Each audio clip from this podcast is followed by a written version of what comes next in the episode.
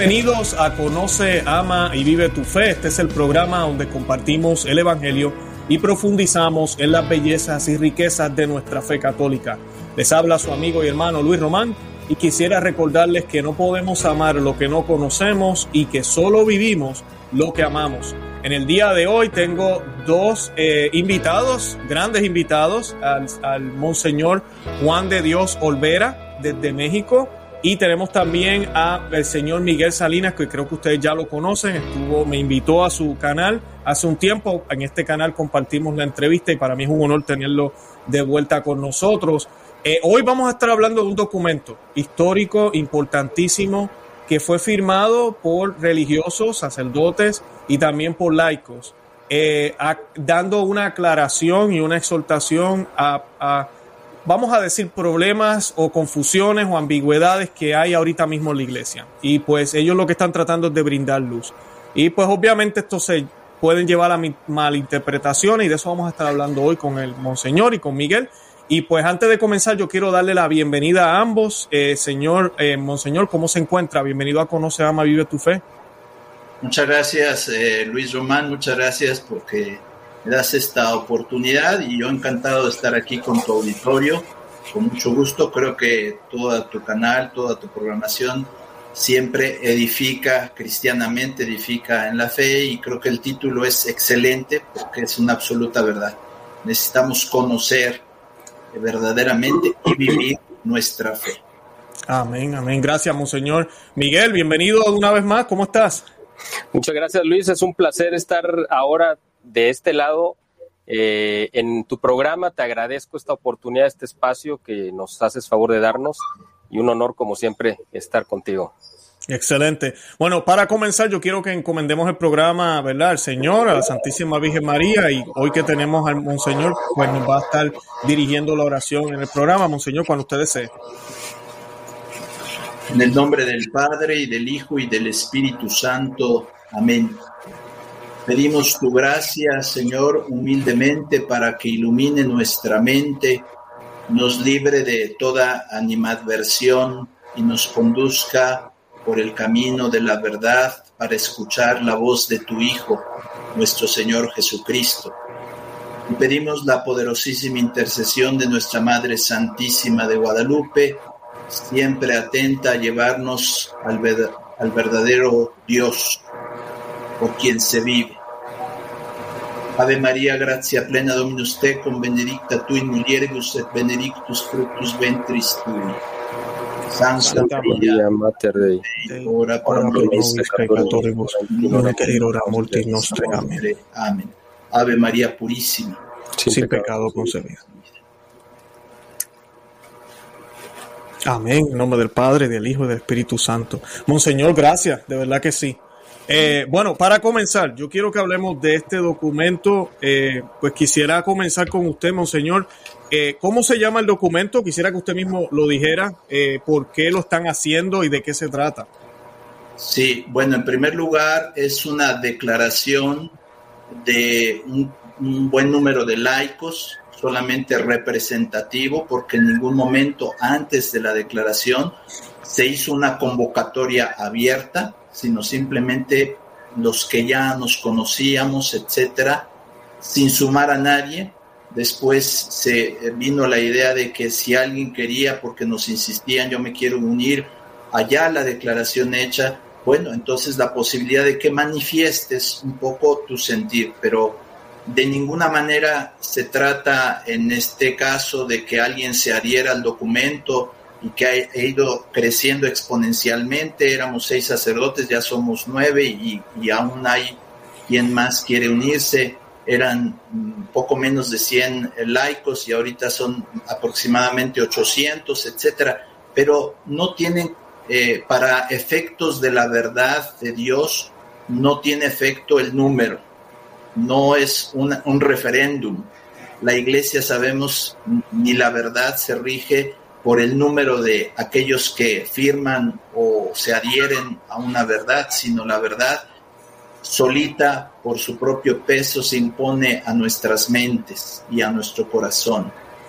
El documento es una declaración que eh, ha nacido en México y por lo tanto lleva ese nombre de Virgen Santísima de Guadalupe, Mater Veritatis Salutaris, que significa Madre de la Verdad de Salvación.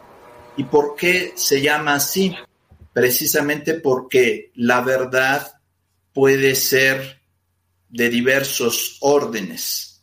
Puede ser una verdad matemática, dos y dos son cuatro, puede ser una verdad histórica, puede ser una verdad científica, puede ser en términos generales una verdad natural, pero también tenemos y, sabemos que la fuente de la verdad es Dios, es Cristo, es la verdad, y que aglutina en sí mismo y en su persona todo tipo de verdad. Eso lo sabemos por la filosofía, la verdad ontológica y la verdad lógica, etcétera. Pero eh, para distinguir un poquito, también tenemos una verdad sobrenatural, una verdad que no podría el entendimiento humano alcanzar si no es por la revelación amorosa de Dios, que es una autodonación de Dios y que nos revela verdades como por ejemplo la, la Santísima Trinidad, comunidad de amor, Padre, Hijo y Espíritu Santo. E igualmente el, el envío del Hijo por parte del Padre hacia nosotros para nuestra salvación y un amor incondicional del Padre y del Hijo y del Espíritu Santo hacia nosotros y que se realiza la redención a través de nuestro Señor Jesucristo, que es Dios y hombre verdadero, todo esto es parte de la verdad de salvación, de una verdad sobrenatural que no alcanzaríamos a conocer si no fuera por la bondad de Dios que nos hace esa revelación y que de eso se trata la misión de la iglesia, la misión salvífica de la iglesia.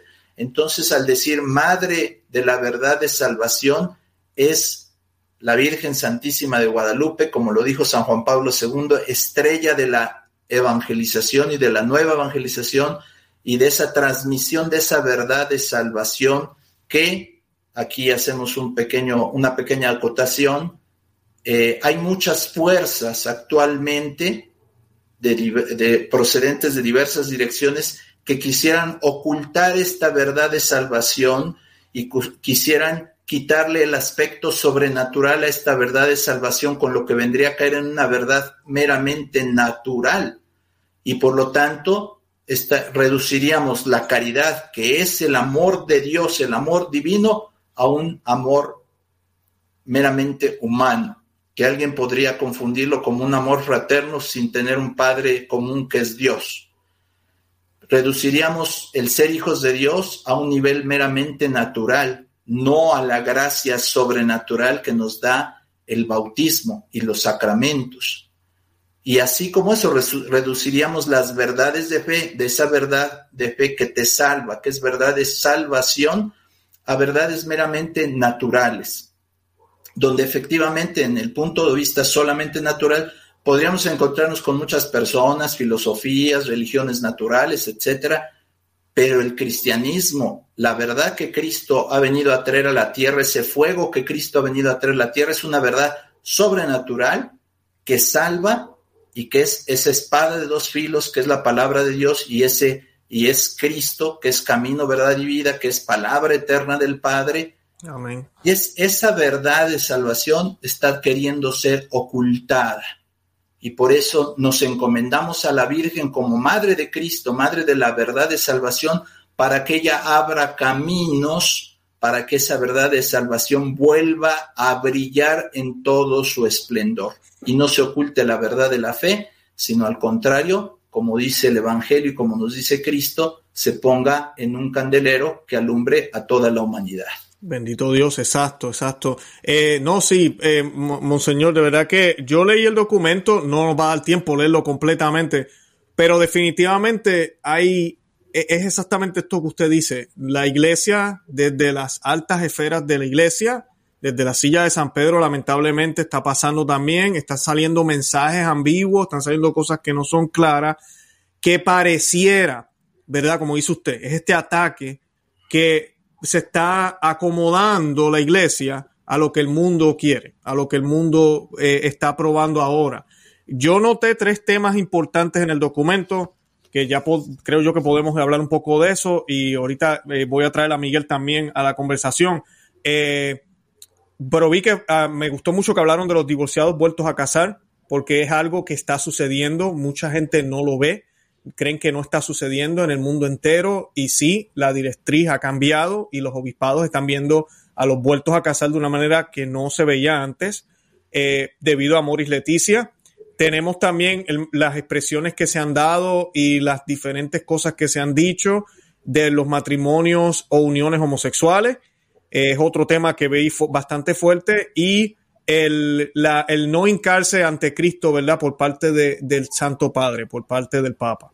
Eh, fueron como que los tres temas más fuertes que vi en, los, tres, en los documentos. Toca otras cosas, pero sí se enfoca en lo que usted acaba de decir de la verdad sobrenatural.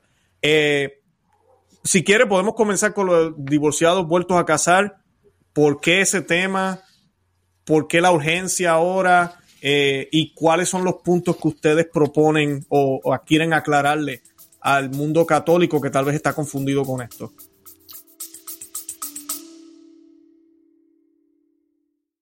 Hola, es Arelis. Gracias por escucharme. Bienvenida a mi podcast Mentalidad de Girasol. Este podcast es un viaje un viaje que te va a ayudar a ti y que me va a ayudar a mí. Espero crear una gran comunidad y espero que con mis vivencias y experiencias, mis desaciertos y aciertos y mi luz, mi oscuridad, yo pueda hacerte entender que no estás sola. Yo voy a ti, yo voy a mí, no te quites.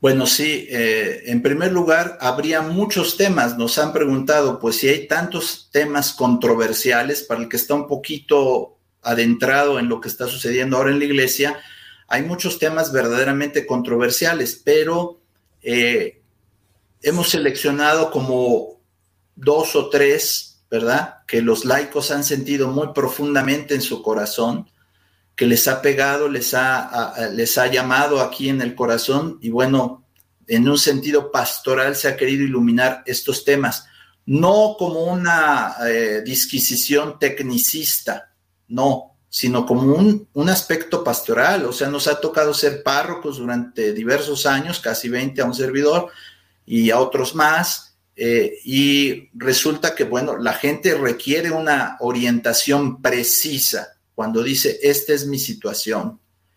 Y esta orientación precisa debe de ser con caridad, pero la primera caridad es la verdad. Yo haría muy una gran falta de caridad si doy falsas esperanzas. El que da falsas esperanzas es un falso profeta. Eso, eso está en la escritura. Está en la escritura. Todo la condena hacia los falsos profetas, ahí lo dice la escritura, es precisamente porque se profetizaba bienestar cuando Dios decía, cuidado, te puedes meter en, eh, salirte del camino de Dios y por lo tanto estarías eh, metiéndote en un camino de perdición. Entonces un falso profeta te, te dice cosas bonitas, ¿verdad? Buenos augurios hacia el futuro cuando en realidad estás metiéndote en la boca del lobo. Un verdadero profeta te habla en nombre de Dios, lo que debe de ser, ¿verdad? Y para eso pues tenemos la Sagrada Escritura, la palabra de Dios, no necesitamos a nadie más, ¿verdad? Bien, eh, creo que es algo importante, son muchos temas controversiales, pero tres temas se han abordado. Bueno, en cuanto al primer tema, y diciendo otra vez que son temas que afectan a millones de personas, no es un tema teórico, es algo que está afectando a millones de personas. Entonces, eh, es un tema netamente pastoral, como bien lo señalabas, eh, los párrocos, algunos párrocos, algunos laicos están diciendo, bueno, ahora ya sí se puede comulgar a pesar de que vivas en una nueva unión, etcétera, etcétera, etcétera. Entonces, tratando de hacer luz sobre estos temas, eh, sí hemos visto cómo la doctrina de la iglesia expresada solemnemente, por ejemplo, en el concilio de Trento, pero recordada también de manera eh, fuerte por San Juan Pablo II en Familiaris Consorcio, por el Catecismo de la Iglesia Católica, eh, por la carta de, la Congregación para la Doctrina de la Fe al, respecto de este tema de si se da o no la comunión a los así llamados divorciados vueltos a casar. se tiene que hacer una, una luz sobre esto, porque la gente a veces dice, pues ya se aprobó el divorcio, eh, es más, con un poco de dinero este, se puede lograr un divorcio y todo en orden y todo bien.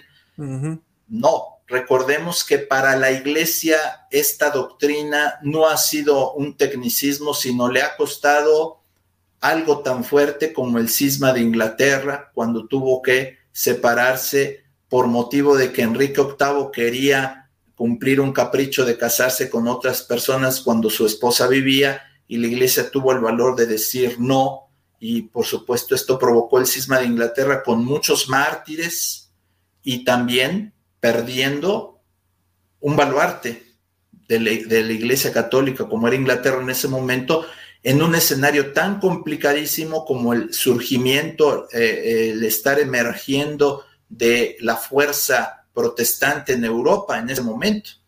Eh, eh, el, rey Enrique VIII era llamado el defensor fide, el defensor de la fe, aquel que, que podía contrarrestar el poder de los estados que, que, estaban yéndose hacia el protestantismo. O sea, la iglesia podría haber naufragado totalmente en una falla general y el Papa y la iglesia estuvieron dispuestos a correr el riesgo con tal de no traicionar esta doctrina. Entonces no es un punto marginal.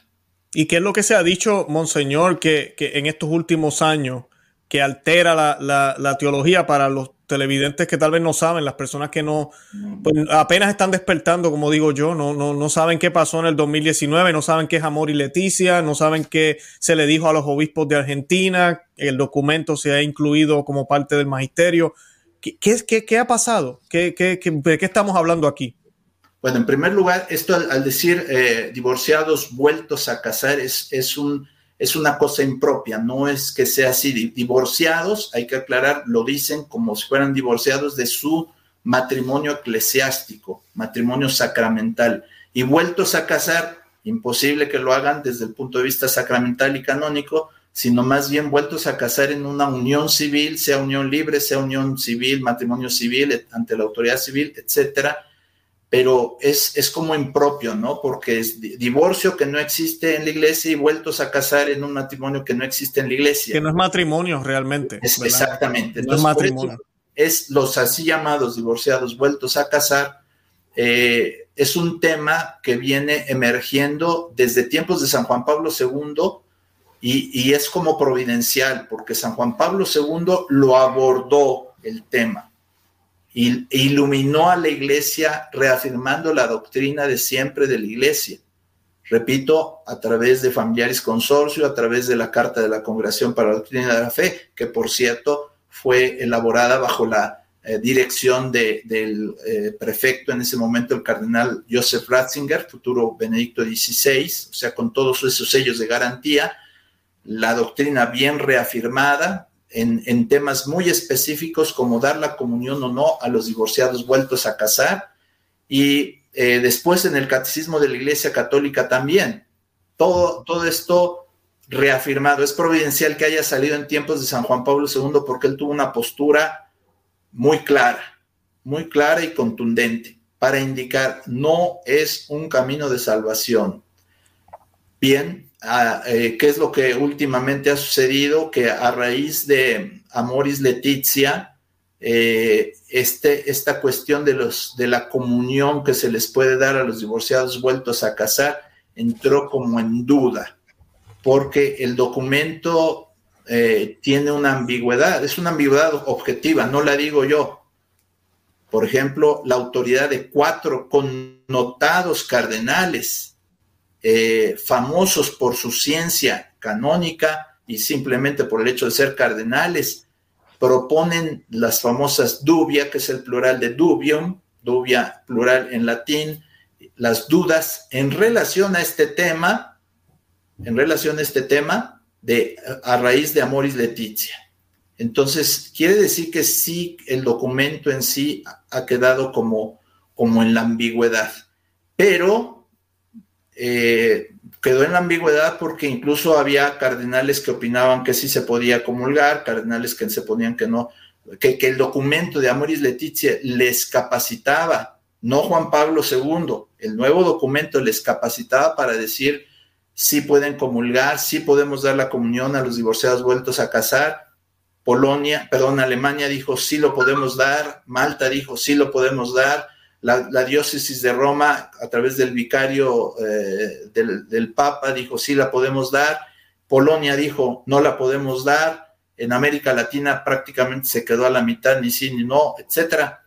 Pero de que causó controversia, la causó teólogos a favor, teólogos en contra, y la expresión muy técnica, muy precisa de las, de las dubia para preguntar y al final ninguna de las dubias, ninguna de esas dudas fue extrañamente, ninguna fue respondida. Entonces sí había esa duda, pero eh, llega la carta de los obispos de la región pastoral de Buenos Aires, donde dicen vamos a abordar el capítulo 8 de Amoris Letizia, y que, incluye la posibilidad de, la comunión y de los sacramentos a los divorciados vueltos a casar. Y esto no tendría mayor trascendencia, como no tiene trascendencia, con todo el respeto, ¿verdad? El sínodo de Alemania, porque si Alemania dijera esto está bien, esto está bien, no es vinculante para la fe en la Iglesia Universal no tiene una mayor trascendencia. Ahí se pueden decir todo, todo, todo tipo de cosas y no hay ninguna trascendencia. Igual, esto no tendría ninguna trascendencia a no ser porque la carta la dirigen al Papa Francisco y en medio de todas estas dudas, el Papa Francisco dice, esta es la interpretación adecuada. No hay duda, no hay otras interpretaciones. En ese momento aprueba esa carta y la asume como magisterio, no solemne, no infalible, pero sí magisterio ordinario, que se llama magisterio auténtico, al grado que hace publicar esta carta en acta apostolice sedis, que significa como una, darle una oficialidad, y dice que se publica explícitamente como magisterio auténtico, lo asume totalmente. Bien, al analizar esta carta podemos ver en, el número 6 que empieza a decir, bueno, cuando estos divorciados vueltos a casar, esta pareja eh, pudiera vivir esta, esta opción, ¿cuál opción? La dice en el número 5, vivir en la continencia. Ahí está mal el planteamiento porque no es una opción vivir en la continencia, es una exigencia. Eh, sí, si vamos a hablar de opción, es la única opción. Es la única opción. o pecas o dejas de pecar. Así de sencillo. Es, así de sencillo. En México se decía con una expresión muy ilustrativa, decía cuando eh, deberían de separarse, pero si por alguna razón muy extrínseca, muy accidental, no se pudiera hacer como el tipo de dos personas que ya son muy ancianas, etcétera, se decía, bueno, se les puede dar los sacramentos a condición de que vivan como hermanos. O sea, sí, en Puerto Rico también dicen eso. Ah, bueno, no conyugalmente, no conyugalmente. como hermanos, ya. Exactamente, y, pero aquí eh, el, el, documento de los obispos de Buenos Aires y que el Papa ha asumido y ha aprobado, dice, bueno, ojalá se pueda vivir esta opción, a veces cuando se puede, pues qué bien, o sea, es algo bueno, pero continúa diciendo, pero cuando esta opción no resulta factible, una expresión muy extraña, o sea, como si dijéramos, no es posible dejar de pecar. Eh, que los, tiempos han cambiado, ya no se puede, parece. Exactamente. si no es posible, entonces de todas maneras, no obstante, son las palabras que usa y qué bueno que el documento esté en español porque no tenemos necesidad de traducción. Cualquiera de nosotros, toda Hispanoamérica y toda América Latina puede acudir al documento y verlo. A mí me gustaría que después dieran la referencia. Está en Acta Apostolice Sedis. En, Yo lo pongo en la descripción del video para los que nos están viendo, ah, pueden accesar al documento. Yo me recuerdo haber hablado de eso aquí en el programa hace como dos, dos años ya. Eh, y sí, Sí, está en puro español. Aquí no hay problema de, traducción, como a veces dicen. Oh, eso fue que lo tradujeron mal. Exacto, exacto. Y entonces dice ahí, cuando esta opción, que no es opción, ya dijimos es exigencia, vivir en continencia, no resulta factible, dice uno, bueno, si no resulta factible es porque quiere seguir en el pecado. Pero dice, cuando no resulta factible, la palabra que usan, no obstante, o sea, no importa podemos hacer un discernimiento, el cual va a aterrizar en eh, recibir los sacramentos. Y el discernimiento que se hace es como una ficción juris, es una ficción, perdón, una ficción. La ficción es de decir que nuestro Señor Jesucristo y Dios mismo hubieran puesto por encima de no practicar el adulterio, el no hacer daño a los hijos. Entonces, con las, el pretexto, porque podría ser un pretexto, ¿no? De decir, los hijos van a salir perjudicados, eh, entonces ellos dicen, pues tenemos, tenemos que seguir juntos. Está bien, de toda, si dijeran, tenemos que seguir juntos, viviendo en continencia, bueno, hay, hay inconvenientes, pero de fondo no habría un problema especial, pero no, dicen claramente, no pudiendo vivir en continencia, por lo tanto viviendo conyugalmente, por lo tanto viviendo en adulterio, pero si los hijos se van a ver afectados, pues entonces sería como un mal menor y entonces, bueno, pues está bien, pueden estar en adulterio, pueden estar en pecado, y ahí, mismo dice, y entonces Amoris Leticia abre el camino a los sacramentos. Entonces ya llegamos que viviendo en adulterio conyugalmente con una persona que no es tu esposa, por X, Z o Y, llegas a la conclusión de que puedes comulgar. Y, después de eso, ahí, después de todo eso, se dice todavía otro engaño. Dice, y los sacramentos que van recibiendo los harán ir madurando. No es cierto. Si tú recibes un sacramento y no estás en gracia de Dios y no te has arrepentido de un pecado mortal, estás haciendo un sacrilegio y lejos de que te ayuda, te hunde más. Entonces, correcto. más. Entonces, bueno, ahí ya se consuma el engaño, ya queda completo el engaño y entonces resulta que eh, ahora ya hay permiso de adulterar, de, vivir en adulterio y al mismo tiempo de comulgar. Y yo creo que esto no es un camino de salvación, yo creo que esto no es pastoral, yo creo que ningún sacerdote que de veras quiera llevar almas al cielo puede darse el lujo de decir esto cometería un gravísimo pecado. Claro, claro. Sabes que eh, eh, yo tengo un testimonio cuando pequeño, yo recuerdo un, amigo de mi papá, eh, estaba en esa situación. Él, él había sido, se había casado por lo católico y por razones de la vida dejó de ser católico, se casó por lo civil, decimos casado, ¿verdad? Pero ya sabemos que no es matrimonio. Y fíjate, él siempre acató la enseñanza de la iglesia y vivió como hermano con la con, su pues con su no sé si decir mujer con su compañera vamos a decir y, servía en la iglesia de lo más bien. Y siempre dio su testimonio y nunca habló mal de la iglesia. Entonces ahora el problema que estamos teniendo estas ideas de que de los derechos porque ahora también se nos habla de los derechos del cristiano So, ahora el cristiano, aunque esté en pecado mortal, tiene derecho a recibir la comunión. Y vemos a Biden recibiendo la comunión, el presidente de los Estados Unidos, eh, súper abortista, y le dan la comunión al otro día de haber visto al Papa. Eh, vemos a Pelosi, católica también, yendo a la Santa Misa, la ponen a leer la lectura desde Lambón, eh, pro abortista, pro agenda gay.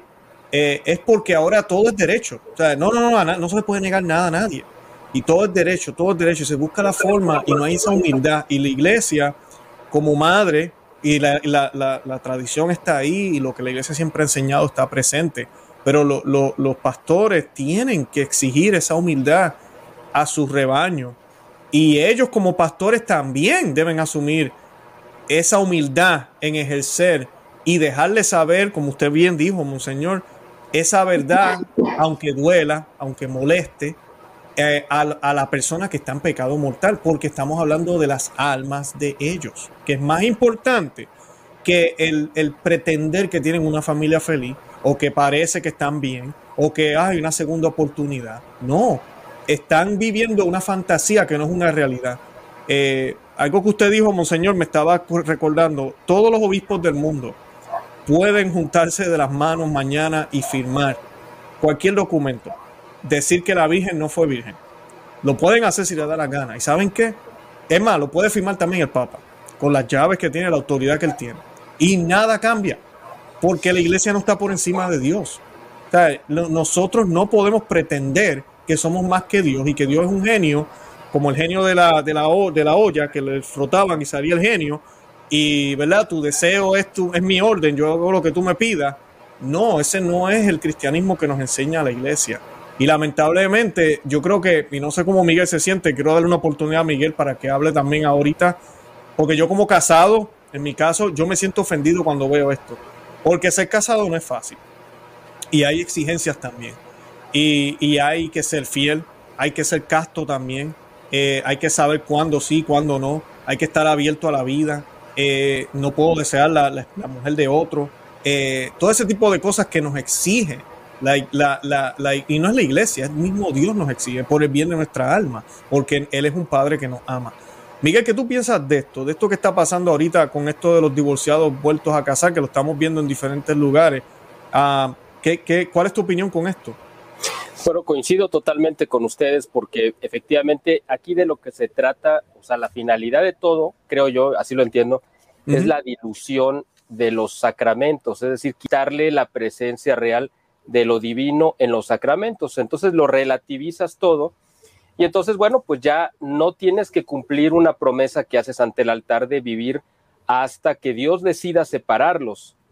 ¿Por qué? Porque tú puedes tomarte esa atribución de Dios y decir, no, yo decido que hasta aquí lo vivo y después de aquí yo decido adulterar, como tú bien, como ustedes dijeron, sin que haya consecuencias. Eso es lo que nos han hecho creer. El problema aquí, lo grave, no es que un laico o un fiel, porque la palabra laico creo que no es correcta, porque sabemos que significa otra cosa, pero los fieles o los feligreses católicos el problema no es que nosotros creamos eso, porque podemos estar en el error. El problema es cuando el pastor, que es el encargado de enseñarnos la doctrina y el camino, nos dice que ese es el camino correcto, y más cuando viene de la máxima autoridad que abre el camino hacia la perdición, porque al final de cuentas, si no le tenemos un temor a la condenación eterna, que está hacia donde va apuntado todo, entonces uno puede cometer cualquier clase de, de pecados y ya no hay remordimiento ni hay temor porque tampoco va a haber consecuencias. Es que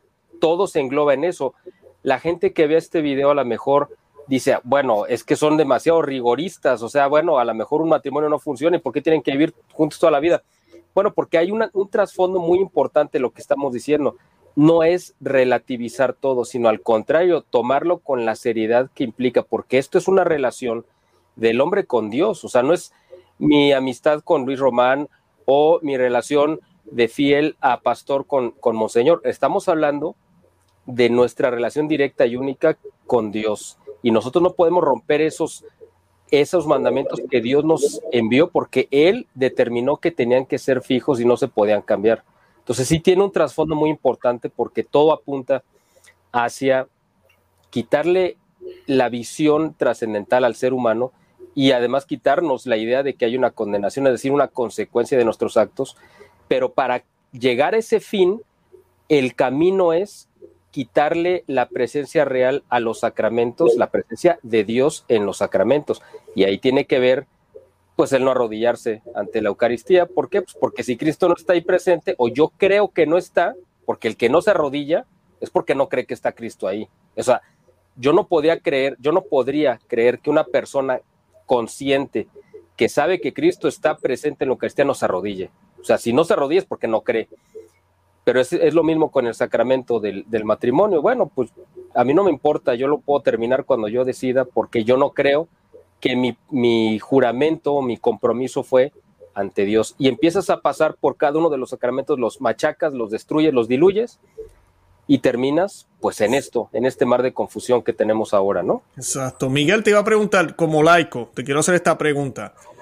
Eh, porque esto yo lo escucho. Los católicos, eh, algunos conocen, otros tal vez no conocen tanto de lo que la iglesia enseña porque pues lamentablemente no quieren estudiar el católico, y no, y no digo que hay que ir a una universidad a estudiar, leer el catecismo, leer la Biblia todos los días, estar pendiente, qué dijeron los santos, leer la vida de los santos. Mira, eso es suficiente, no hay que ser un teólogo para, para entender lo básico que nos enseña la iglesia. Pero muchos dicen, pero es que mi, mi sacerdote me dio permiso, el obispo me dio permiso, así que yo estoy bien. ¿Qué, tú piensas de eso? Bueno, pues sí, obviamente el que lleva la responsabilidad principal, pero no única, es el pastor, porque es el que guía pero nosotros efectivamente como, como, como laicos, por llamarle de alguna manera, eh, o sea, como gente no consagrada, tenemos una responsabilidad porque de lo, quien va a rendir cuentas ante Dios de nuestros actos, pues somos nosotros mismos. Ante Dios no le vamos a echar la culpa al sacerdote, a la esposa, a los hijos, o sea, nosotros tenemos que asumir las consecuencias de nuestros actos y somos responsables de ellos. Entonces, un sacerdote nos puede dar un mal consejo, puede, incluso en la confesión nos puede decir, no, mira, tú vienes a, crees que esto es pecado, pero no, no, no, eso no es pecado, hombre, tú puedes seguir adelante. Ahí nosotros debemos de ejercer ese juicio del discernimiento en base precisamente a lo que tú mencionas, al conocimiento de nuestra fe y de nuestra doctrina. El problema es que casi nadie lo toma en serio y casi nadie se toma la responsabilidad de tomar el catecismo para estudiar qué es lo que nos marca la iglesia y entonces nadie tendría confusión, todos lo tendríamos perfectamente claro. La iglesia no se quemó las pestañas, como decimos en México, durante dos mil años en aclarar todas las posibles dudas y en hacer ese trabajo precisamente de desentrañar esos grandes misterios de Dios para que uno diga, bueno, pues ya lo hizo la iglesia, pero yo no me importa, yo no lo voy a conocer y entonces yo voy a actuar de acuerdo a lo que me apetezca o a, o lo que me conviene o lo que me queda más cómodo. Entonces, si hay una responsabilidad efectivamente del pastor, que a su vez también se va a escudar de su obispo, porque el, obispo es el que le puede decir, mira, estas son las directrices que nos llegan y esto es lo que tenemos que hacer. Y el obispo también se puede respaldar o, echarle la responsabilidad a su autoridad superior, que sería pues el Papa.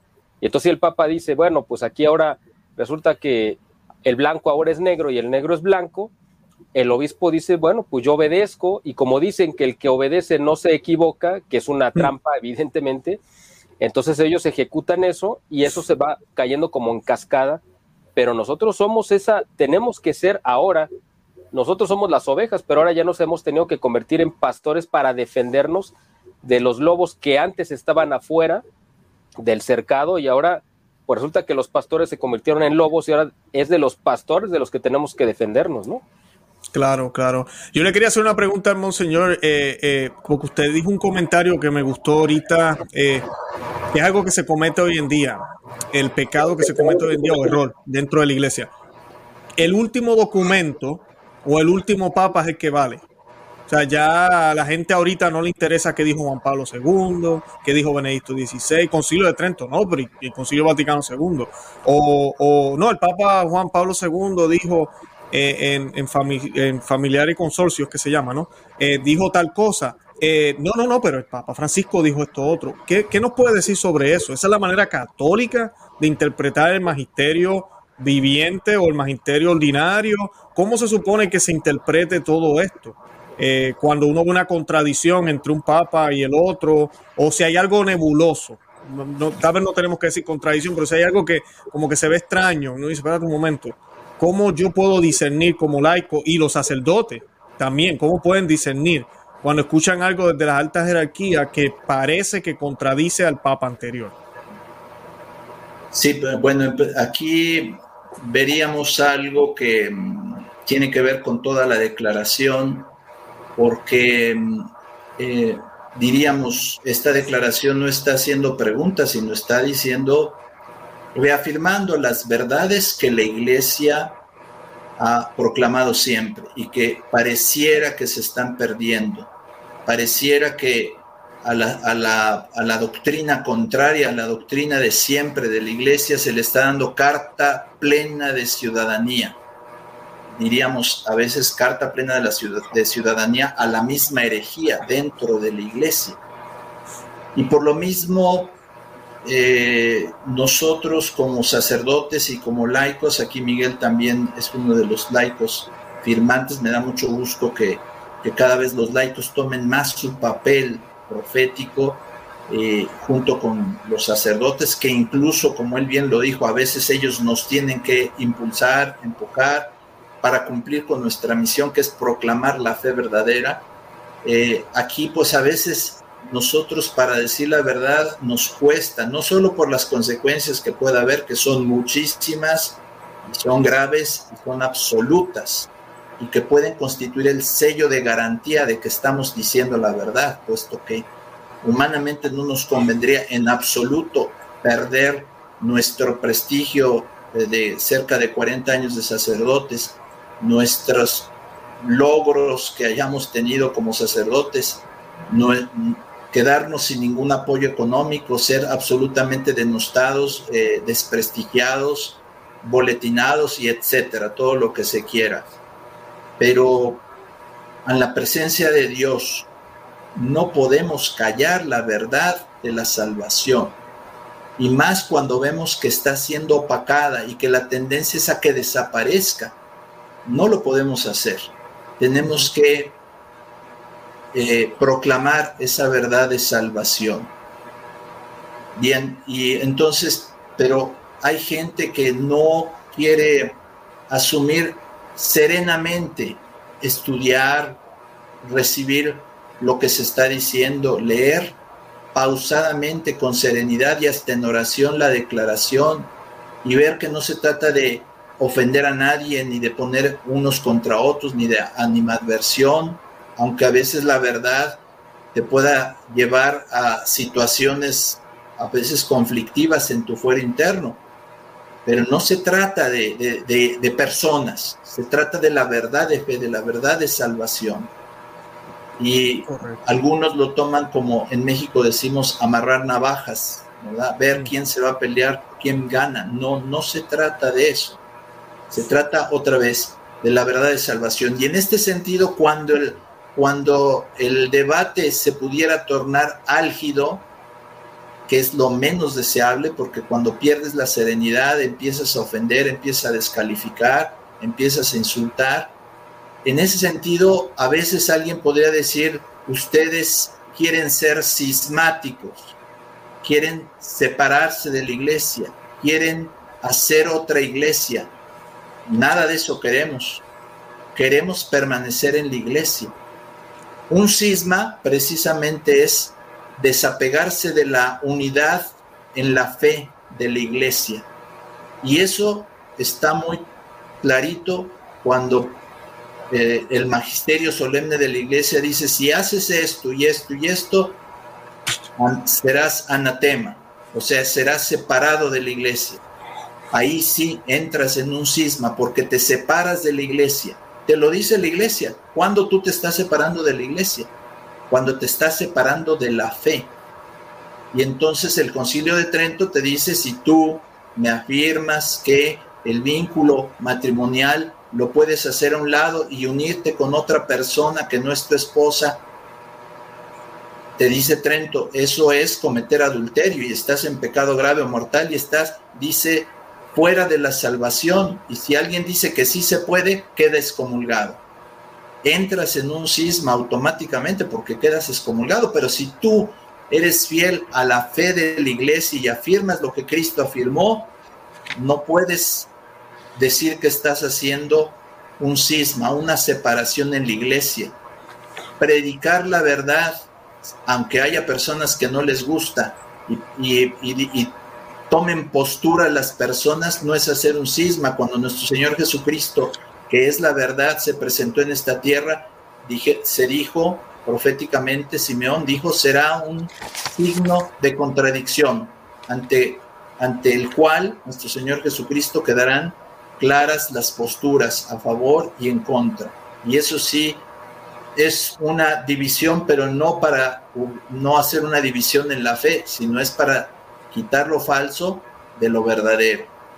Bien, entonces, tomando eso en cuenta, respondo entonces a lo que dice Luis Román, eh, no se trata de un poder, el papado no se trata de un poder discrecional donde el, papa puede hacer eh, y determinar una doctrina nueva, aunque sea contrario a la doctrina de antes.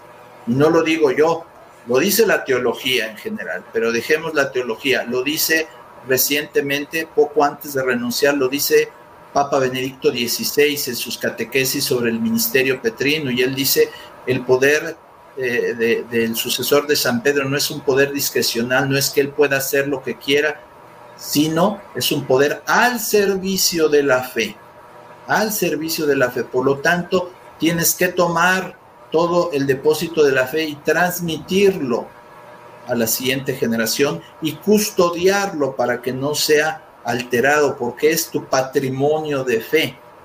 Entonces, en este tema, divorciados vueltos a casar, está la enseñanza de Cristo, está la enseñanza de la primera comunidad y de los apóstoles y de la Sagrada Escritura y del Nuevo Testamento, y después está la tradición, que ahí diría yo, algunos dicen, es que eres tradicionalista. Distingamos la tradición de una costumbre. Una costumbre es algo humano que puedes modificar, sí o no, depende de conveniencias. Una tradición significa la tradición que dice la iglesia, que es palabra de Dios, es transmitir con fidelidad la palabra de Dios y el contenido de la fe. Y eso que se transmite durante dos mil años pasa también por momentos de magisterio solemne de la iglesia, como fue el concilio de Trento. Es todo este patrimonio de fe, ningún papa puede decir, llego yo y a discreción lo quito y lo pongo es una falsa idea decir un papa puede disponer de una manera o de otra. No, un papa está al servicio de la palabra de Dios y de la revelación. Un papa, por ejemplo, ahorita no podría decir el concilio de Nicea dijo que Cristo es Dios y ahora pues lo ponemos en duda, ahora vamos a ver si sí es Dios o no es Dios, porque no es el que hace eso solito se separa de la fe de la iglesia y la, iglesia dice anatemasit, es decir, se ha excomulgado y sea excomulgado por herejía. Y aparte de la comunión de la iglesia. Y si se continúa en esa línea, entonces sí hay cisma. No puede haber cisma cuando tú proclamas la verdad de fe. Es imposible, es contradictorio. No puede haber cisma cuando tú dices yo me ubico en la unidad de la fe. Si estás en la unidad de la fe y sigues lo que es la fe, solito te va llevando a una comunión con el ministerio petrino. Y ese ministerio petrino es de dos mil años. No es de un solo papa, ¿eh? dos, mil años. Y cuando hablamos de San Juan Pablo II, no es que diga, ah, es el papa de mi preferencia, o Pío XII, o, el Papa Francisco, o el Papa Benedicto XVI. No, no es el papa de mi preferencia, sino es el papa que me ha reflejado bien lo que me ha transmitido la iglesia. Entonces estoy en plena comunión con toda la iglesia. A través del ministerio petrino se me pone en comunión con toda la iglesia, hasta con Cristo, y por eso la iglesia es apostólica. Entonces, no, no sé si más o menos se ubica esto en, la pregunta que se hacía. Sí, no, no, excelente. Es, eh, por ahí mismo era que, que quería llegar el documento, yo invito a los que nos están viendo, nos faltan dos temitas que vamos a discutir brevemente para que sepan las otras dos cosas que hablamos en el documento o que hablaron, que se discuten en el documento. Pero el documento, el lenguaje, no es un lenguaje de separación, no es un lenguaje de atacar, es un lenguaje de aclarar, es un lenguaje de, pastoral, que tanto se nos habla hoy en día. Y es un lenguaje que inclusive eh, al, al, final, que ya mismito podemos hablar de eso también, nos habla de esa, de esa fidelidad que sí, hay que tenerle a la silla de San Pedro, hay que tenerle al, al, Papa, porque somos católicos, o sea, no podemos dejar eso fuera jamás. Usted lo acaba de decir ahora, ya me, me, contestó casi esa última pregunta que yo quería hacer, eh, pero yo quería, antes de seguir con eso, yo quiero que abordemos el otro punto, porque este es importantísimo eh, lo bueno que es noticia bastante reciente es el punto de los matrimonios homosexuales. ¿Qué es lo que el documento está tratando de aclarar? ¿Qué fue lo que las expresiones que el Papa ha dicho y las cosas que se han escrito, se han diluido por, por aquí por allá sobre estas diferencias entre derechos y matrimonio y uniones? Eh, que nunca se había visto que la iglesia estuviera haciendo eso, pero ya lo están haciendo. ¿Qué es lo que ustedes están tratando de aclararle al pueblo eh, católico en este documento? No sé si eh, Miguel o, Monseñor, quien quiera responder. Miguel, bueno, puede empezar Miguel. Dale, adelante, Miguel. Bueno, pues es que yo creo que está muy claro, evidentemente siempre en la Sagrada Escritura está manifestado de parte de Dios cuál es la opinión de Él directamente, que Él como creador que se abroga el derecho a haber elegido dos especies, digamos, para que cohabitaran, que es el género masculino y el femenino únicamente, y las bendijo. Y eso no ha cambiado. Evidentemente Dios no es voluble y ni cambia de parecer, eso bien establecido y, lo, y la naturaleza obedece a ese mandato. Entonces, cuando por cuestiones ideológicas y perversas, obviamente, se le trata de igualar a una unión entre hombres y hombres, mujeres con mujeres, con una unión entre hombres y mujeres, eh, la iglesia nunca había tenido ninguna duda de reprobarlo, porque además desde San Pablo lo, había dicho, que los somos, y lo dijo tal cual, y espero que no te censuren este video por esto que voy a decir, pero estoy citando. No, adelante. Pablo, que los homosexuales no puedan entrar al reino de los cielos, así lo dice. Entonces, la iglesia siempre repitió esa enseñanza durante dos mil años, ¿no? Entonces, y, digo dos mil, incluyendo pues, evidentemente el papado de Juan Pablo II e incluso el de, pues, el de Benedicto XVI.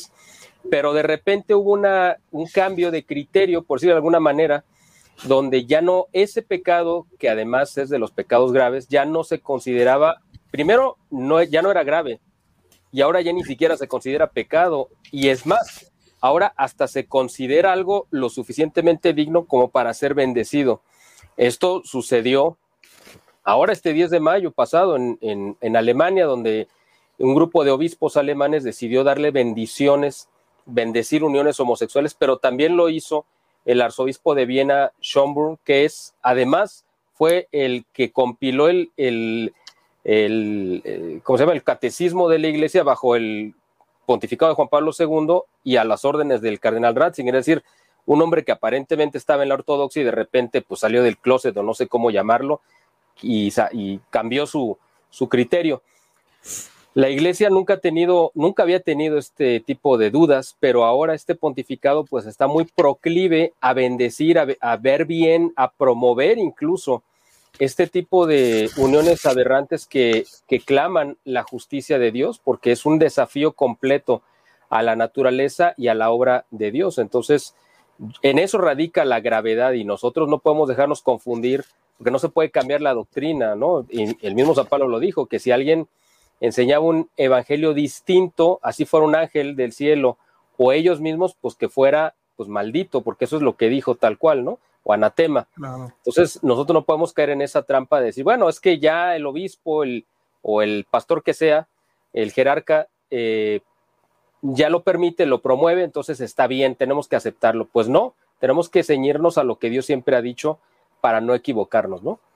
Excelente, excelente. Algo que, sí quería aprovechar y, traigo al Monseñor ahora, eh, Monseñor Juan de Dios, eh, en el documento ustedes tocan algo que es importante porque lo que Miguel acaba de decir es exactamente lo que estamos viendo en la iglesia, dentro de la iglesia, ese movimiento, este lobby gay que se ha metido dentro de la iglesia también fuertemente, eh, pero estamos viendo de parte de Roma como están tratando de hacer como una distinción, porque vemos el documento de la Congregación para la Doctrina de la Fe, que inclusive fue firmado por el Papa, diciendo, hey, no se pueden bendecir estas uniones.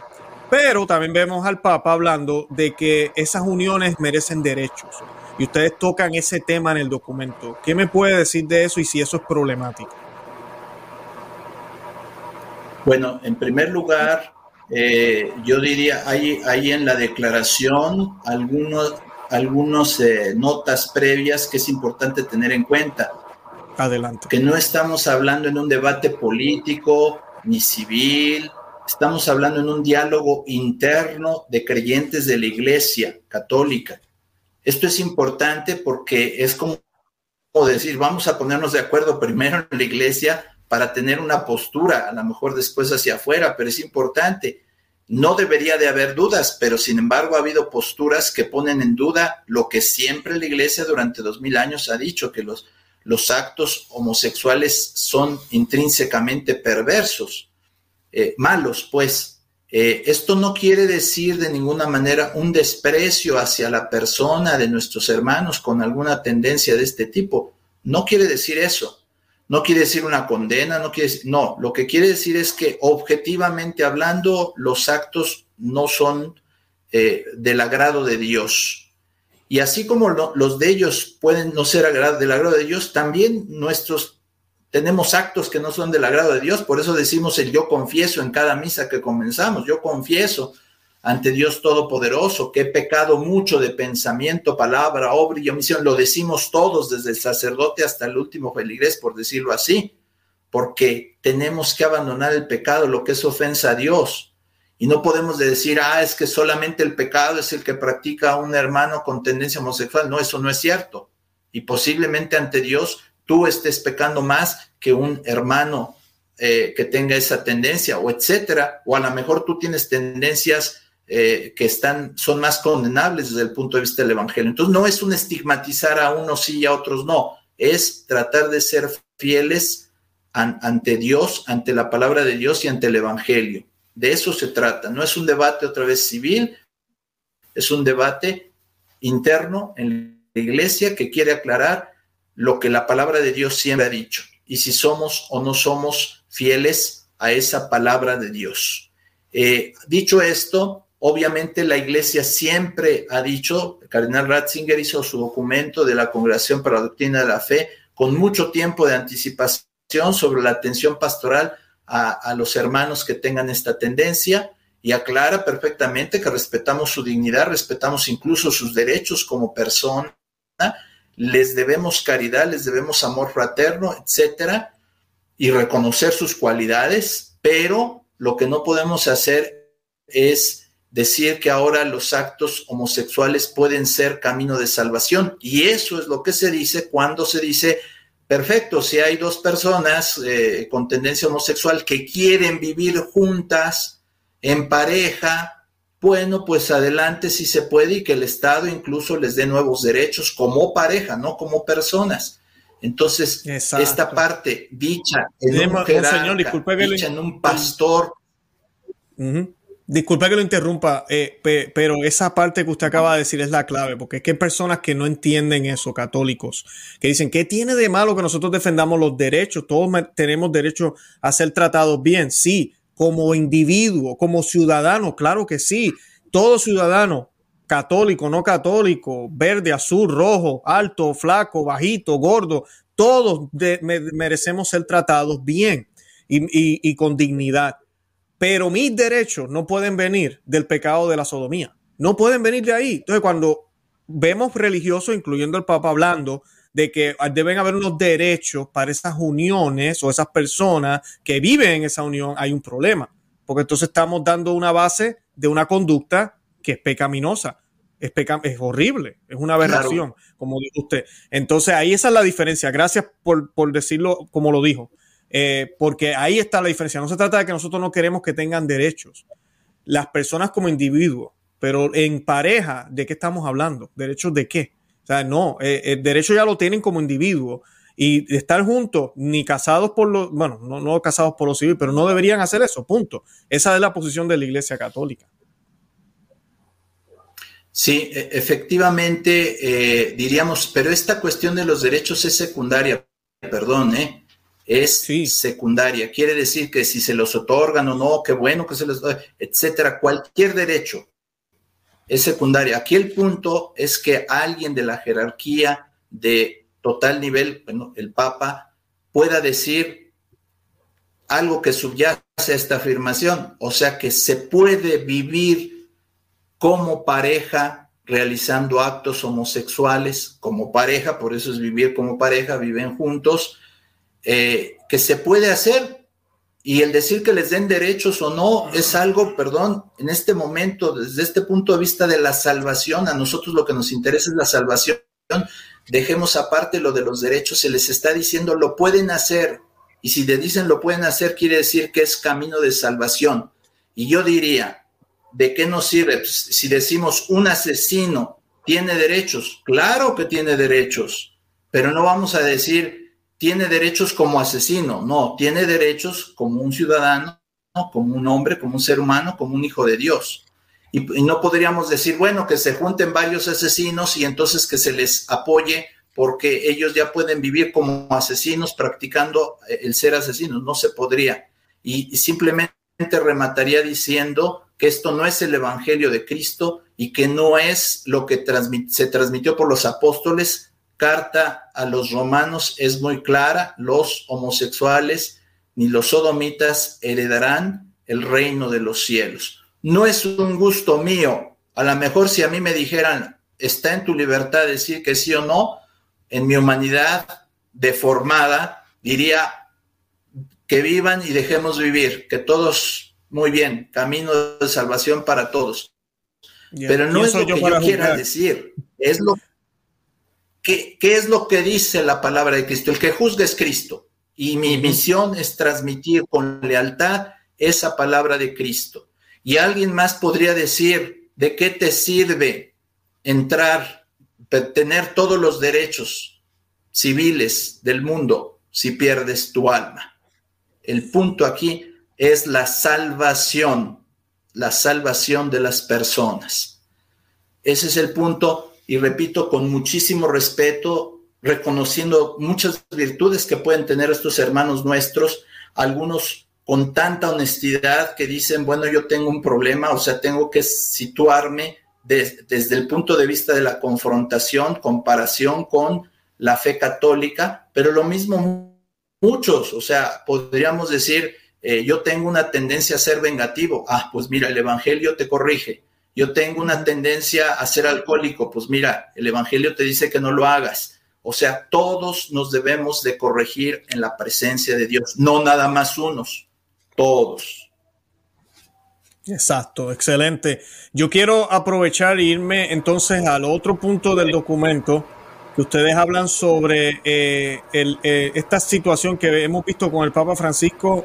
Yo lo he hablado en el programa, eh, lo hemos visto muchísimas veces, el hecho de que él no, no sé, la palabra que ustedes usan, no se hinca, no se arrodilla eh, eh, delante del, del Señor. Cuando está, ustedes también alertan sobre este comportamiento. ¿Qué es lo que ustedes dicen en el documento? Que me encantó la manera en que lo colocan, vuelvo y repito, los que me están viendo. Yo voy a colocar el enlace del documento para que lo puedan firmar también, lo puedan leer, lo puedan ver las palabras que ustedes usan aquí, de verdad que yo no podía haber escrito un documento como ustedes lo escribieron, porque uno a veces le da esa ira justa, como dicen uno, y es difícil a veces controlar. Pero ustedes, el documento, señor, lo felicitamos y a los que colaboraron, porque es una manera muy caritativa de expresar esta preocupación, que inclusive lo hacemos con amor hacia Santo Padre también porque es preocupante ver este tipo de actitud. ¿Qué es lo que ustedes están hablando en este punto de que el Papa no se arrodilla o no se hinca eh, cuando hay estos eventos o estas, eh, estos, estos momentos donde él está eh, con el Santísimo expuesto o en las capillas? Miguel, si tú quisieras. Eh, bueno, pues básicamente retomando lo que dice el documento, que es como citar a Monseñor, porque básicamente es lo que voy a hacer. Eh, el documento cita eh, los ejemplos ya consistentes, ¿no? De que el Papa desde el inicio de su pontificado ha mostrado una, pues una conducta que contradice todo lo que habían hecho todos los papas de la historia, que era arrodillarse ante el Santísimo. Quizá el caso más dramático que nosotros recordamos, porque mediáticamente nos tocó verlo, es el de Juan Pablo II, que ya era una persona prácticamente inválida y aún en esas condiciones ya muy deterioradas de salud, pues siempre pidió arrodillarse ante el Santísimo. Incluso, como menciona eh, Monseñor, cuando había una peregrinación larga donde él no podía estarse levantando e hincando, digamos, en un Via Crucis, una situación así, él pedía que lo llevaran de rodillas todo el recorrido. Es decir, había una conciencia clara y plena de que él como papa y la máxima jerarquía dentro de la iglesia tenía que arrodillarse porque estaba ante Dios, es decir, él no tenía dudas que eso que él estaba viendo, que lo que sus ojos veían en forma de una hostia, pues era Cristo mismo. No tenía dudas como no la tuvieron los otros 262, 63 papas antes que él, pero yo no puedo aplicar ese criterio con el Papa Francisco porque él no se arrodilla, o sea, yo no sé qué vea él en la hostia, yo no lo sé, no puedo decir, es que él no cree o sí cree, yo no lo sé, pero no tiene el suficiente temor quizá o reverencia o respeto ante Dios porque no se hinca ante él, o sea, pero sí se ha hincado ante otras representaciones como cuando entró a una mezquita o cuando ha entrado o ha tenido contacto. Por ejemplo, yo recuerdo muy bien una escena, primero de cuando fue su primer jueves santo eh, ya como pontífice y que le lavó los pies en una cárcel de Roma, incluyendo un transexual que estaba ahí, al que le besó los pies y después le dio la comunión. Yo no creo que ese transexual en ese momento se haya convertido o haya dejado su, en fin, pero él se arrodilló. Y la última que yo recuerde así visiblemente fue en el Vaticano cuando se reunieron un grupo de líderes africanos que estaban en un conflicto de mucho tiempo y él se postró, o sea, no solamente se arrodilló, sino se postró pegando sus labios a los zapatos de cada uno de ellos. Eso está grabado, lo transmitió la televisora vaticana. Entonces, pues uno dice, bueno, si no se podía hincar ante el sacramento porque se supone que tiene problemas en las rodillas y se puso de, se postró hasta el suelo, pues quiere decir que sucedió un milagro ahí, o yo, yo no sé, porque ¿por qué lo puede hacer ante personas comunes y corrientes a las que no les debe pues ninguna pleitesía como tal, más allá de su dignidad como personas, pero no lo puede hacer ante el Santísimo Sacramento. O sea, yo creo que ese es uno de los ejemplos más importantes y por eso se decidió incluirlo, porque al final de cuentas el, el documento es un pequeño muestrario de muchos actos, no son los únicos, sino de muchos, pero quizás son los más graves. Y yo sumaría también el de su animadversión a la misa tradicional con este documento de los custodios de la tradición, porque ahí muestra cómo él está demoliendo la autoridad pontificia, la autoridad papal, al cancelar un documento, algo que no se había dado nunca, además, en la historia de los pontífices, porque los pontificados siempre van avanzando hacia el mismo sentido, pues esto fue un retroceso, fue un dar marcha atrás. Entonces, esta parte de lo más sagrado, ¿no? De lo divino, yo creo que es la que le causa como más eh, encono, quizá, dicho en lenguaje coloquial, ¿no? Al Papa, pero yo creo que Monseñor puede apuntar un poco más sobre este sentido. Bueno, yo únicamente para, no, no quisiera alargarme ni alargar tu programa, Les pero muy, muy, rápidamente. Eh, Adelante. Yo, creo que ha expresado muy bien Miguel eh, todo esto. Solamente añadiría que es un mandato de la iglesia. Parece que no, pero es un mandato de la iglesia, está en el concilio de Trento. Se le debe rendir culto a la Eucaristía, incluso en una actitud externa y dice, si alguien niega esta verdad, quede excomulgado. Es un hereje, está, sea anatema. Entonces la iglesia lo tiene en todos sus misales, lo ha tenido en testimonio de todos los papas, de toda la historia, siempre eh, arrodillarse. Bueno, esto lo dejo así, creo que él lo dijo muy claro. Quisiera antes eh, decir dos, tres cosas rapidísimo, verdaderamente rapidísimo. Primero, la finalidad de esta declaración es la verdad y únicamente la verdad. No salirnos de la verdad de Dios, únicamente. Ninguna otra cosa más que la verdad de Dios. Las personas pasamos a segundo término. Si hay una especie como de juzgar o no esta, qué, qué se ha hecho y no se ha hecho, toda nuestra causa es la verdad de Dios. Nos interesa el documento en cuanto refleje la verdad de Dios. Y si la reflejamos mal, nos interesa que nos digan para que la reflejemos bien, porque debe ser bien reflejada la verdad de Dios.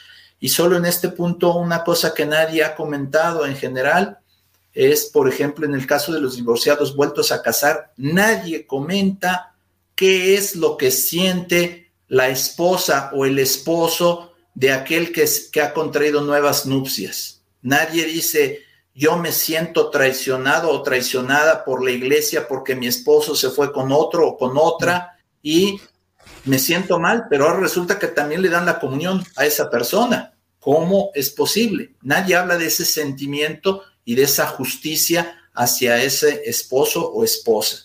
El otro punto, ya saliendo un poco de la declaración, pero puesto que ustedes lo tocaron, dos puntos que me parecen importantes. Eh, esto de la comunión que se dio a Biden y que se dio a Pelosi, por derecho canónico están excomulgados.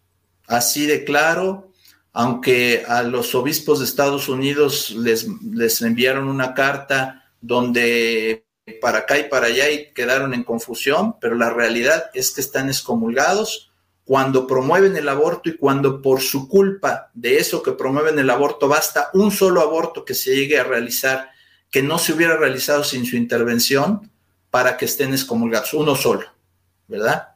Entonces eh, caen en la excomunión, eh, dar la comunión a una persona así que públicamente está promoviendo el aborto, pues creo que es algo que descontrola absolutamente la fe de los fieles, que los escandaliza y que nos hace dudar de la, de, la contundencia de la doctrina. ¿Quién está en la Eucaristía? Nuestro Señor Jesucristo. ¿Y qué es lo que me manda la iglesia? Que se comulgue adecuadamente. ¿Y qué es lo que pareciera? Pareciera una burla, pareciera una burla. Y eso sí se debe defender con sangre, con sangre. Y es la actitud que tuvieron nuestros antecesores en México, los cristeros, defendieron la fe con su sangre. No es una exhortación a ser fanáticos, no, serenidad, pero también contundencia en la defensa de la fe. Y finalmente, esto que se dice de la misa tradicional, yo no he escuchado que alguien esté mencionando esto, pero lo quiero decir porque no lo he escuchado. El concilio de Trento en un magisterio solemne dice, cualquiera, y se refiere a la misa tridentina, cualquiera que diga que en la misa, se entiende tridentina, existen errores, se ha excomulgado.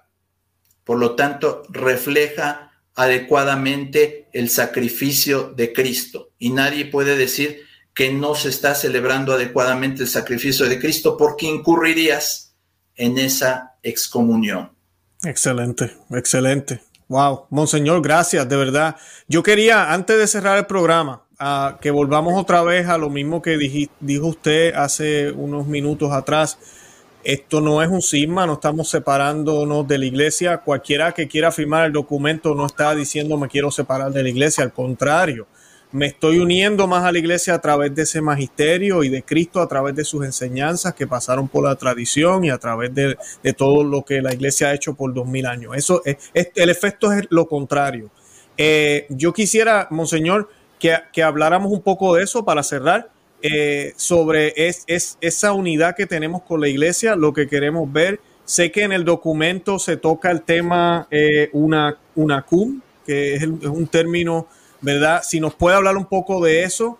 Y pues eh, quiero aprovechar, antes de cerrar, eh, yo voy a dejar el enlace de todo el documento para que lo lean y lo, y lo puedan firmar los que quieran hacerlo y que lo compartan. Eh, y cualquier otra información que Miguel o usted, Monseñor, tengan entendida, entendido que es necesaria, me la envían y yo la coloco en la descripción. les doy unos minutos a ambos lo que quieran decir para cerrar entonces y, aclarar un poco eso. Sí, Miguel, pues. No, adelante, como, como usted. Usted o yo, como guste.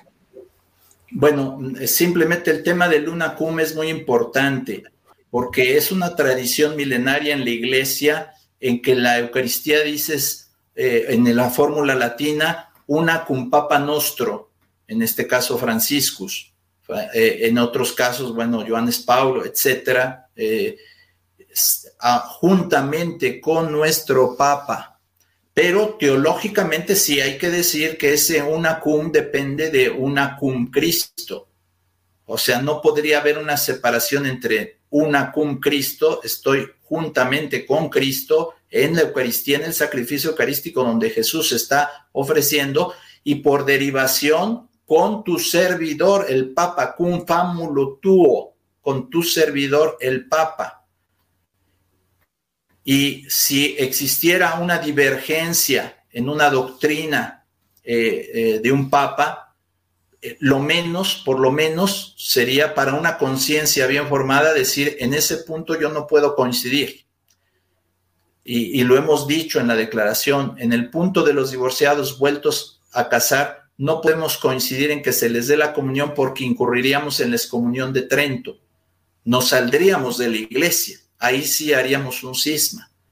En el punto de los eh, eh, homosexuales, decir es que pueden llegar a vivir juntos y eso es un camino de salvación, nos echaríamos en contra la carta a los romanos y la condena que hace San Pablo.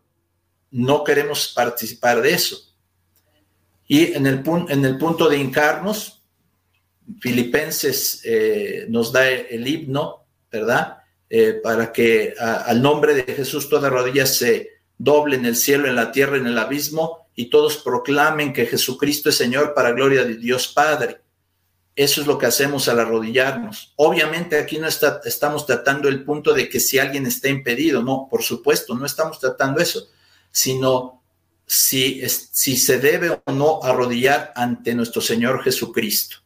Y si sistemáticamente no existe eso, bueno, pues entonces hay una duda muy grande que jamás ha sido aclarada por ningún comentario en todo este tiempo. Entonces, eh, si hay divergencias en esta comunión, pues entonces decimos, en este punto concreto, al menos no puedo estar en comunión. No puedo, eso es lo que decían los apóstoles, juzgan por ustedes mismos no podemos obedecerlos a ustedes antes que a Dios. Eso es lo que nosotros queremos decir. Y bueno, se puede expresar de muchas maneras, pero alguien lo podría expresar. O sea, yo estoy en comunión con el Papa en todo aquello que sea servidor de Cristo. Muy bien. Y alguien piensa que es más, alguien piensa que es menos. Respetamos a aquellos que piensan que es absoluto. Pero si es absoluto, pues sí, o, o es o no es. Y este camino de del que sea parcial es como una oportunidad para decir, nos encontramos en la comunión, es comunión imperfecta, pero podemos llegar a la comunión perfecta. Hay que echarle ganas para llegar a esa comunión perfecta. Queremos esa comunión perfecta, pero hay cosas que hay que ir trabajando en el camino para llegar a esa comunión perfecta. Me parece que por ahí iría esto y simplemente lo bellísimo que es decir una con Cristo para de ahí depender de una cum el Papa y una cum con nuestros obispos. Excelente. Eh, señor Miguel, ¿algo que quiera añadir para ir terminando?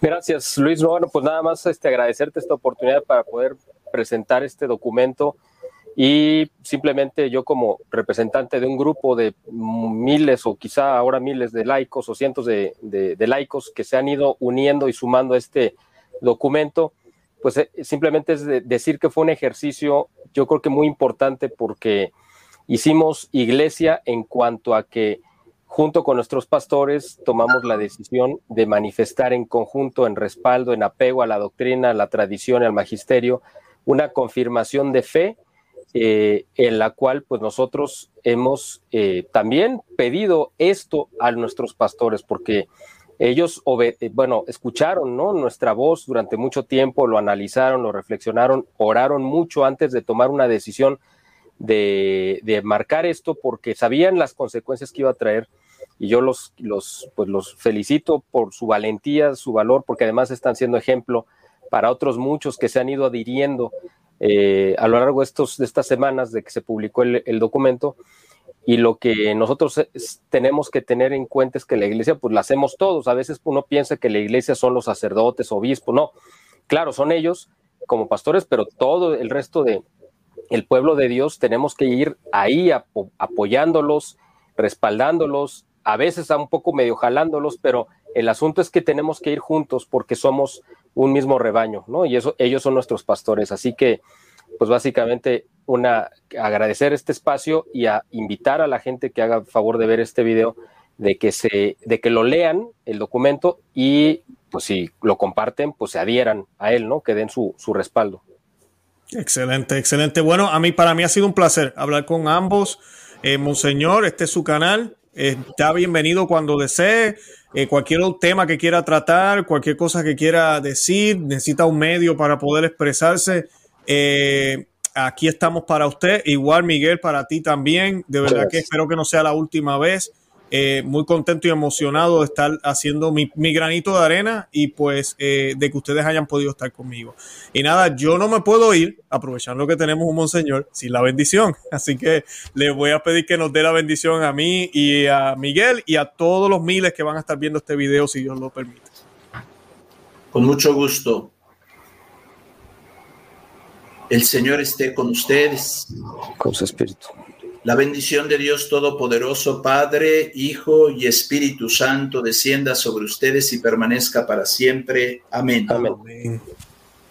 Amén. Gracias, Monseñor. De verdad que el Señor lo bendiga. Lo voy a tener en mis oraciones. Estaré orando mucho por México. Yo le tengo un cariño inmenso a México. Me han adoptado a través de este canal, así que de verdad que voy a estar orando mucho por ustedes, por ti también, Miguel, por tu familia, por todo lo que estás haciendo. Y, nada, manténganme a mí también en las oraciones. Nos despedimos y como siempre digo, ¿verdad? Santa María, ora pro nobis. Que Dios los bendiga. Bye bye. Gracias.